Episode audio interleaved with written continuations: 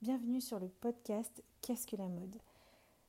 Abonnez-vous sur votre plateforme d'écoute favorite et n'hésitez pas non plus à noter ou partager votre avis. Je serai vraiment heureuse de vous lire et euh, de continuer la conversation avec vous. Aujourd'hui, je pose la question Qu'est-ce que la mode? à Marie-Laure Fenet. Elle est pasteur à Sartrouville, dans la banlieue nord-ouest de Paris. Pasteur, de confession protestante baptiste. Alors vous êtes toujours bien sûr qu'est-ce que la mode Et on va bien parler mode. Alors quel rapport?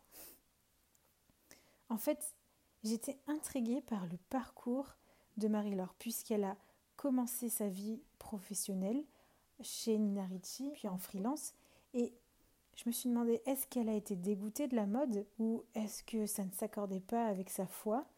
Et en fait, j'ai découvert que sa vocation de prendre soin des uns des autres était déjà là dans cette première vie euh, professionnelle. Et sa définition de la mode qu'elle avait reste aujourd'hui la même. Habillé, habilleur. Bonne écoute. Alors, euh, la mode, en fait, c'est une rencontre que j'ai faite euh, avec la mode et une, entreprise en particulier euh, il y a très longtemps de ça, parce que ça doit être en 86, donc ça fait très longtemps, où au hasard vraiment de, rechercher un stage, parce que j'ai fait une école de commerce, et au hasard de, chercher un stage de, troisième et dernière année, et bien je me suis retrouvée dans une entreprise de très, très renommée euh, française qui s'appelle Lina Ricci.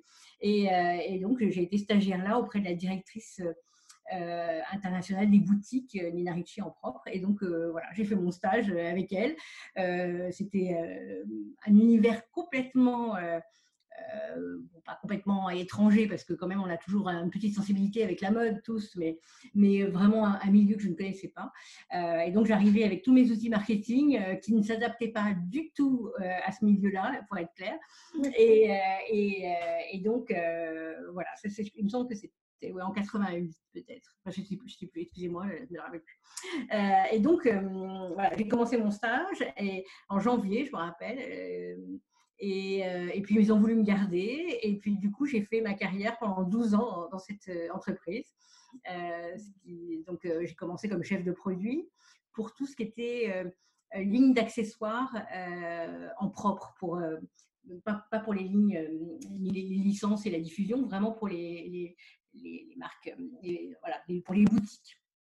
Et donc, c'était une expérience absolument fabuleuse parce que, euh, eh bien, le processus de création, et c'est ça, pour moi, qu'est-ce que la mode C'est là que je vais te répondre. Hein, pour moi, c'est ce, processus artistique qui, qui, qui m'a fascinée euh, dès le départ et qui me fascine encore. Euh, que ce soit sur le choix des matières, le choix des coloris, que ce soit, et bien sûr, le, vraiment l'idée de, là, en l'occurrence, on avait un marché, mais euh, ce, marché à l'époque était tellement beau et florissant, c'était vraiment les, les, grandes heures du luxe et de, la mode. Euh, et, donc, euh, et donc, du coup, c'était tellement beau de laisser une créativité comme ça s'exprimer.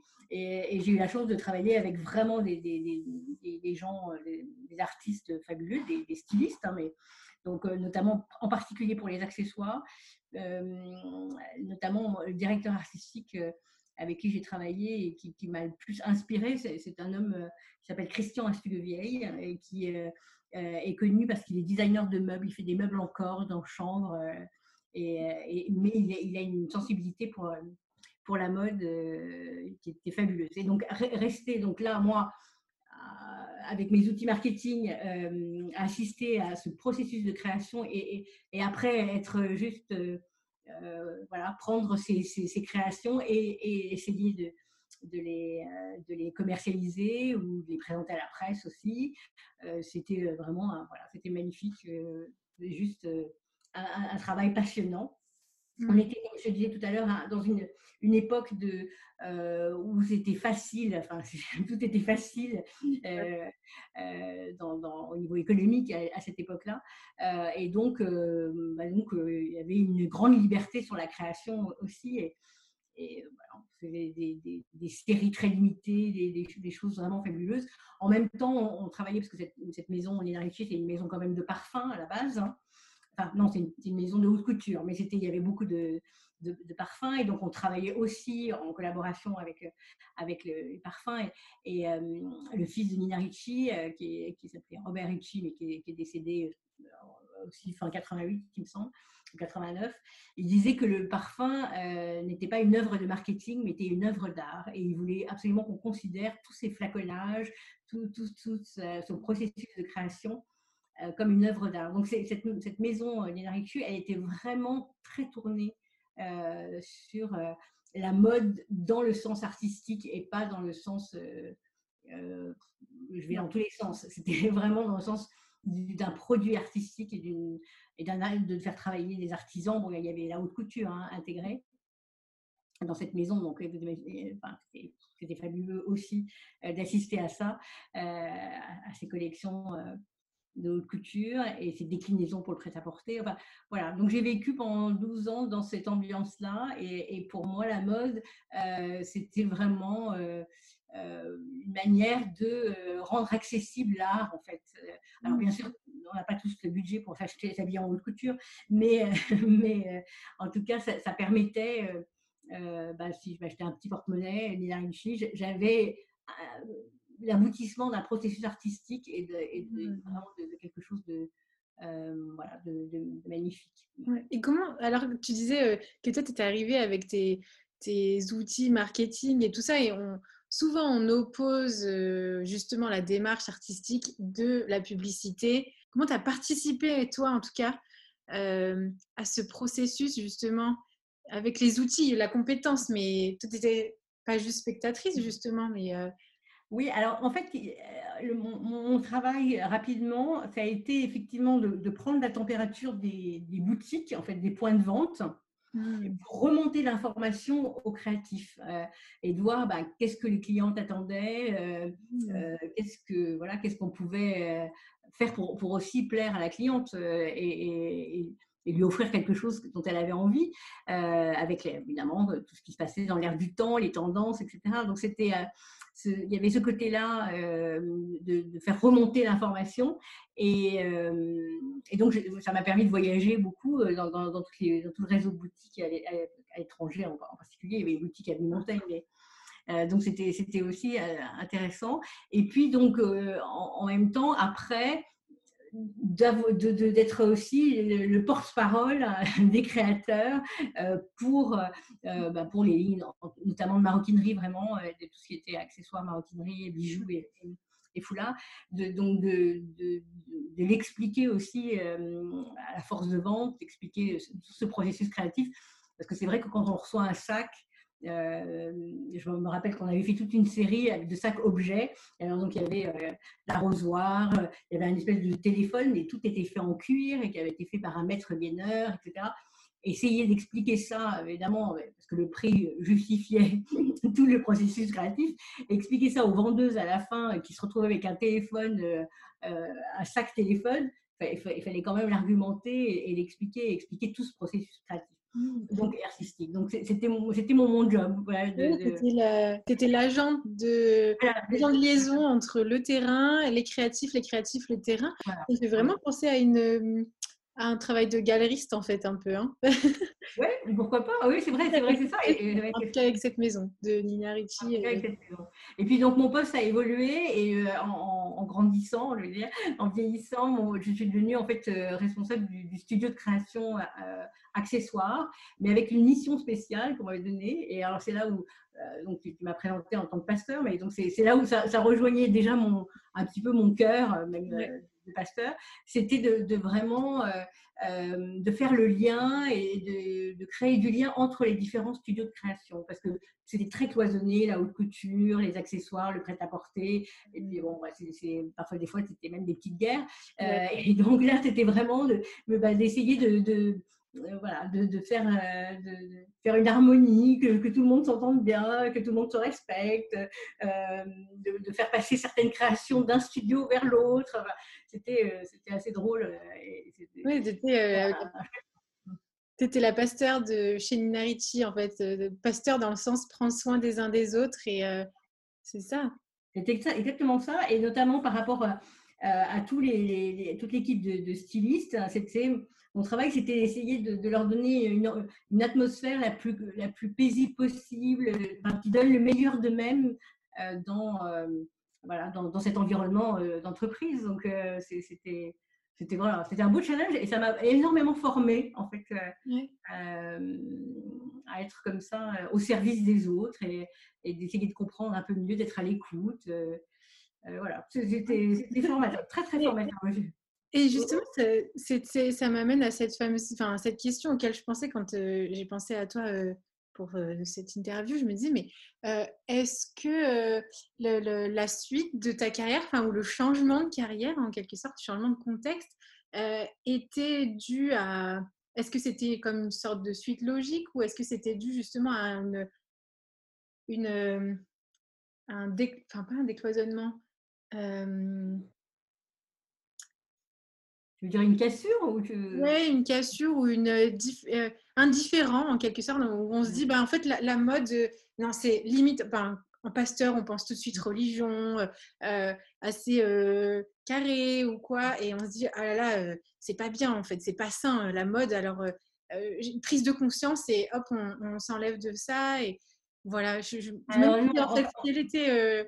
Savoir comment ça s'est passé. En fait, en fait, cette, cette, suite, on va dire, euh, Écoute, euh, c'est assez, euh, je ne veux pas dire une suite logique parce qu'il n'y a pas de logique là-dedans, mais ça s'est fait très très naturellement. Quand, quand, j'étais, je travaillais chez Minarici, j'étais déjà bah, habitée par ma foi. Hein. Je ne me suis pas mis à, croire à un moment et à dire tiens, je vais devenir pasteur. Je n'avais pas du tout l'intention de devenir pasteur, ce n'était pas du tout dans, mon univers. Mais j'étais très active dans ma paroisse, voilà, donc j'étais déjà vraiment dans, dans ce euh, voilà, dans, ce bain-là. Et les deux, euh, voilà, je n'avais pas de dichotomie. Hein. J'avais ma foi qui, qui, manifestait aussi euh, dans mon travail et l'inverse. Voilà. Donc, donc ça, c'était assez naturel. C'est vrai que par moments, j'avais l'impression de faire le grand écart et, je me rappellerai toute ma vie, sur l'heure du déjeuner, j'avais été voir une personne qui était en, train de mourir du sida, qui, était à l'hôpital, et j'avais été le voir sur l'heure du déjeuner. Et, euh, donc j'avais couru, enfin bon, puis j'avais vraiment voulu passer un temps de qualité avec cette personne qui, était vraiment très faible. Puis j'étais retournée à mon travail euh, après. Et, euh, j'avais, j'avais un rendez-vous au studio de haute couture, je me rappelle, et je présentais une, une, ceinture avec des strass, complètement strassées, avec des des pierreries. Euh, et, il manquait un strass. Et euh, parce que le fournisseur, enfin la personne qui avait collé avec ses petites euh, pinces à épiler, avait, collé ses strass, avait, en manquait un. Et donc j'allais porter ça qui, était défectueux. Et je me rappelle que, la, réaction du styliste, qui était frustré évidemment de ce, de ce problème-là, avait été tellement mais, démesurée par rapport à ce que je venais de vivre. et je me disais, mais d'un côté, on a la vie et la mort, et de l'autre côté, on, croit qu'on perd la vie parce qu'on a perdu un strass. Ça, m'avait quand même vraiment dérangé. Je me suis dit, il y a, quand même un équilibre. Euh, voilà, moi, moi j'ai besoin de, euh, pour ma propre survie, j'ai besoin vraiment de remettre toutes les choses à leur place et l'importance à leur place. Bon, voilà, ça c'est une parenthèse. J'avais dit ça. Mais euh, donc, comme je te disais, je continuais à vivre ma foi de manière euh, toute naturelle. Et puis en fait, euh, il y a eu tout un concours de circonstances qui ont fait que euh, d'abord Nina Ricci a été racheté par un, groupe espagnol. Ça, donc le côté familial et de grande liberté a été terminé. Il fallait faire du chiffre un peu plus. Et, du coup, ils ont fait un plan social où ils ont licencié toute la partie haute couture et ils ont gardé quelques activités de prêt-à-porter et d'accessoires. Et moi, j'ai pu, à ce moment-là, je m'étais dit, c'est le moment aussi de changer de boîte. Je m'étais dit, tiens, euh, ça serait mieux de faire partie du plan social. Et en fait, j'ai pu être dans le plan social et puis donc partir dans des bonnes conditions euh, quand même, en me disant, je vais retrouver, je vais rechercher ailleurs, etc. Et puis, du coup, je me suis mise à mon compte comme consultante parce que j'avais des fournisseurs, des fabricants de maroquinerie qui avaient besoin de moi pour faire l'intermédiaire avec les stylistes. Enfin, bon, voilà, toujours mmh. le même boulot. Et, euh, et donc, j'ai fait ça. Et en fait, ça m'a permis aussi de développer des activités plus, on va dire, caritatives pour, euh, euh, voilà, dans le cadre effectivement de ma paroisse ou, de, vraiment d'être en lien avec les autres. Et, et, donc, ça m'a permis de faire les deux. Donc, j'étais à mon compte, je gérais mon temps comme je voulais. Euh, et je pouvais euh, faire être aussi bien dans la mode euh, que, que être plus active dans, dans le social ou dans des choses plus spirituelles, on va dire. Donc c'est comme ça que ça s'est passé, que la transition s'est faite progressivement. Et puis, il y a un moment où, voilà, je ne peux pas te raconter tout le détail parce que ça n'intéresserait pas forcément, mais par des concours de, de circonstances, moi, je me suis, fait, je me suis formée en théologie euh, et, et, toujours avec les deux choses en même temps.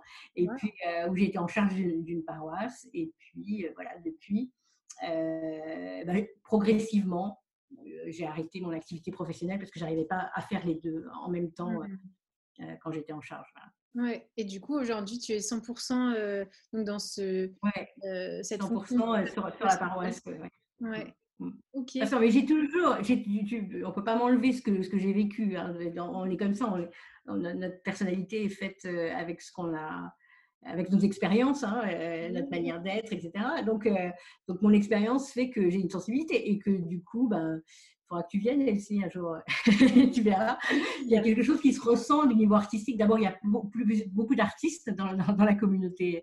Et donc, c'est vraiment c'est drôle, quoi, parce que ça me permet de continuer à prendre soin de sculpteurs, euh, de, de, de, plasticiens. Euh, voilà, c'est intéressant. Et du coup, euh, puis, de donner aux autres envie de, voilà, de donner aux gens qui n'ont pas forcément accès à l'art et la, et la, mode, on va dire, mais de leur donner un goût pour les choses belles. Quoi. Mmh. Et justement, alors du coup, avec cette, cette posture de pasteur maintenant, mmh. comment est-ce que tu est-ce que, comment est-ce que tu pourrais décrire ou voir, euh, comment tu vois la mode? Est-ce que ça, te change par rapport à ce que tu disais tout à l'heure, cette, idée de processus? Parce que là, c'était toi, euh, Marie-Laure, qui parlait, mais en tant que fonction, euh, dans ta fonction pastorale, est-ce que tu ajouterais ou tu modulerais un petit peu cette définition que tu me donnais tout à l'heure? Euh, j'ai pas l'impression, enfin, je sais pas comment te dire, j'ai pas l'impression parce que pour, pour moi, c'est c'est quand même essentiel que, que, que les gens, enfin voilà, c'est sûr que la mode, on peut, on peut passer des heures à définir ce que, la, ce que c'est la mode, mais c'est pour ça que j'interviewe une fois par semaine une personne. Mais si tu veux, je pense que c'est c'est vraiment important euh, pour l'épanouissement. Euh, mon travail de pastoral, c'est de travailler à l'épanouissement spirituel, bien sûr, de, l'être humain, et, en particulier des gens qui sont dans ma paroisse, mais aussi de, leur épanouissement complet. Et, en fait, l'habillement, le, euh, le, rapport au beau, c'est tellement en rapport avec ce que euh, ce que la Bible nous dit. Euh, euh, c'est tellement aussi en rapport avec le bien-être, avec, avec le fait de, de pouvoir s'aimer soi-même pour pouvoir aimer mieux les autres, tout, mmh. ça. Je, trouve ça très lié. Donc, évidemment, je, mes paroissiens ne sont pas tous des fashion victimes, hein, mais, mais, heureusement, et moi non plus. vraiment le goût du beau, il y, a vraiment quelque chose, voilà, donc plus élargi, on va dire peut-être que c'est plus élargi que, que la mode, mode c'est plus l'artistique. Et, mmh. euh, je ne supporterais pas qu'on mette dans un coin, euh, je, je, veux dire, je, suis, un, un, petit peu euh, psychorigide, hein, mais je ne supporte pas d'avoir un bouquet de, de, de, de, vieilles fleurs poussiéreuses séchées, comme on trouve dans malheureusement plusieurs temples ou églises des coins, ou des vieux vases que plus personne ne voulait, qui étaient à la cave, qu'on dit Oh, tiens, je te donne pour l'église. Ah non, merci. oui, du coup, c'est ce, euh, tu gardes cette idée de, du beau, le beau, de l'admiration, ce qu'on, ce qu'on, ce qu'on veut en fait et ce qu'on essaie de maintenir dans tous ces fashion shows et tous ces, tous ces événements et tout. Et des fois, c'est du beau pour du beau presque gratuit, mais j'ai l'impression que associé à la foi, c'est un beau qui pas utile, mais un beau euh, contemplatif, méditatif en quelque sorte. Oui, oui, qui, qui te. ça, ça, ça, attire, je sais pas, ça fait quelque chose qui fait comme un aimant. Je trouve le beau fait comme un aimant. Euh, ça nous ouvre sur quelque chose euh, du divin, parce que, parce que bon, je, parle du principe que le, meilleur créateur et le plus grand créateur, c'est Dieu, hein, bien sûr, et que donc du coup, moi j'ai beaucoup de respect pour les créatifs, parce que je, pense qu'ils ont une part de, de Dieu, je ne vais pas dire plus grande que les autres, mais il y a, quelque chose de vraiment de, ouais, ouais, de divin dans, ce, dans ce qu'ils font. Hein, que quelqu'un qui n'est pas créatif ne, ne, peut pas appréhender de la même façon. Mm. Mm-hmm. Donc, il y a un grand respect pour, pour, tous ceux qui sont très créatifs. Et même pour les enfants. Enfin, c'est effectivement, euh, nous, dans notre paroisse, il y a, beaucoup d'enfants. On a plus d'une centaine ah d'enfants et de jeunes. Donc, ça fait beaucoup euh, sur une petite paroisse. Euh, mais vraiment, on essaie de développer ça chez les enfants, effectivement. De, la créativité. La créativité, le processus de créativité, c'est ce, bah, ce dont tu parlais tout à l'heure. En fait, pour la mode, du coup, c'est le contexte qui t'a permis de, de découvrir ça, mais en fait, euh, on voit que c'est un, besoin euh, humain, en fait, de, de pouvoir créer, de devenir créatif. Et, euh, oui, c'est vraiment dans l'être humain. Tu vois, je te donne un exemple, on, a, on a un rendez-vous pour la paroisse une fois par an qui s'appelle un parcours de prière, où l'église est ouverte 24 heures sur 24 pendant 4 jours, et les gens viennent quand ils veulent, ils viennent prier quand ils veulent. Sauf que les salles de l'église, au lieu d'être comme tous les autres dimanches, euh, eh bien, elles sont, on, travaille avec plusieurs, avec toute une équipe, notamment les artistes de l'Église, et chaque pièce a un thème de prière. Et donc, ça, aide les gens à se poser et à prier d'une certaine façon. Donc, on leur donne un thème, si tu veux, mais il y a un effort créatif qu'ils doivent faire pour que, ben, c'est comme s'ils pouvaient mieux rentrer dans la prière. Par exemple, on a eu toute une pièce sur les cinq sens et, d'expliquer comment, euh, euh, avec ces cinq sens, on peut vraiment euh, goûter, entendre, parler avec Dieu et, puis et l'appréhender d'une autre façon que ce que peut-être on, a dans, comme idée conçue sur, sur, voilà, sur, sur ce qu'est Dieu. Et puis il y a d'autres endroits où, oui, on peut, je sais pas, il y avait plusieurs actes créatifs, les gens pouvaient se poser alors en général, les gens se disent ouais, je vais, je vais passer, je vais, je, vais, je, vais, venir voir. Et puis en fait, il reste 3-4 heures. Et, maintenant, et maintenant, on est obligé de faire des plannings parce qu'il faut qu'il y en ait qui partent à un moment pour laisser la place aux autres. Ah Mais c'est vraiment puissant en tout cas ce que tu dis. Euh, c'est que parce qu'en en tout cas, en, Occident, je rebondis juste là-dessus, c'est qu'en Occident, souvent, la, foi et le spirituel est de l'ordre de l'intellect. Euh, ça, commence par euh, ce qui se passe euh, dans nos têtes, nos réflexions, et ensuite on va au-delà, c'est spirituel. Et, là, quand tu parlais par exemple cet atelier, cet événement, c'est par le processus créatif, tu ramènes cette notion de foi. tu, tu rappelles, enfin vous rappelez avec la paroisse que la foi, c'est pas juste intellectuel mais le spirituel, il, englobe tout notre être en fait. Il est, il est dans les sens, il est dans, euh, ben, du coup, par la vue, on, des fois, on découvre une belle image ou, ou par le nez, on, on, sent une bonne odeur et, et ça nous amène à, à, la méditation, à la contemplation et puis, euh, ben, c'est qui au-dessus de nous, quoi. c'est qui, euh, pourquoi on est là et, et c'est et c'est là où, voilà, souvent, euh, je dis que la mode est un art et tu, le décris très bien, en, mmh. tout cas dans, avec ce que tu fais euh, dans ton quotidien, c'est que euh, l'art amène ce côté, ce sacré et ce divin, mmh. qu'on croit dans un dieu de la Bible ou quoi. en tout cas, il y a cet ordre-là. Et puis, et puis, bon, après, moi, perso, je, crois que dans, dans j'ai la même confession que toi et je crois que ce, Dieu-là est accessible justement aussi par, par cette démarche artistique et, et la mode, ben voilà, elle te permet, elle, elle a des odeurs parce qu'elle elle développe des parfums, mmh. elle a des textures, des matières comme un tableau et puis et elle, elle touche le corps en fait. Ouais. Mais et puis, je pense qu'aussi, ça nous fait devenir par moment un peu enfant, tu vois, d'être de, émerveillé devant quelque chose de beau. et donc, ça, ça je sais pas, c'est comme si ça appelle notre cœur d'enfant. Et notre cœur d'enfant, il est quand même toujours assez tendre. Hein.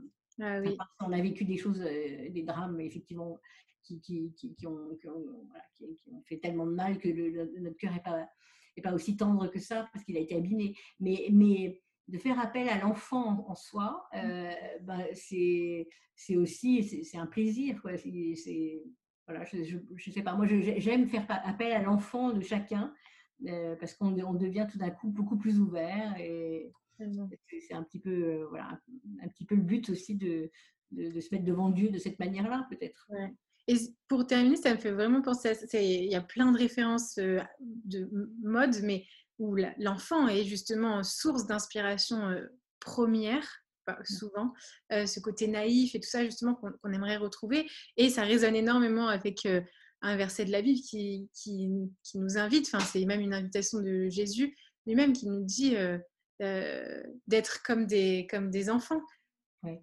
Ouais. La réalité du royaume de Dieu, c'est ceux qui ont un cœur comme ça tendre et, et pur. Et oui, et oui. et puis, bah, du coup, euh, c'est une bonne invitation aussi. En même temps, j'en profite pour ceux qui vont écouter ce podcast de dire bah, c'est une invitation à, retrouver son âme d'enfant.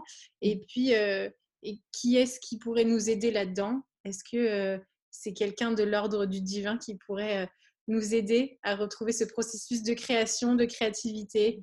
Et oui, retrouver le fait de s'émerveiller. Exact. Et, du coup, peut-être que qu'en s'émerveillant un peu sur les choses autour de nous, mmh. on verra qu'il y a un, enfin voilà, on verra mmh. qu'il y a un Dieu.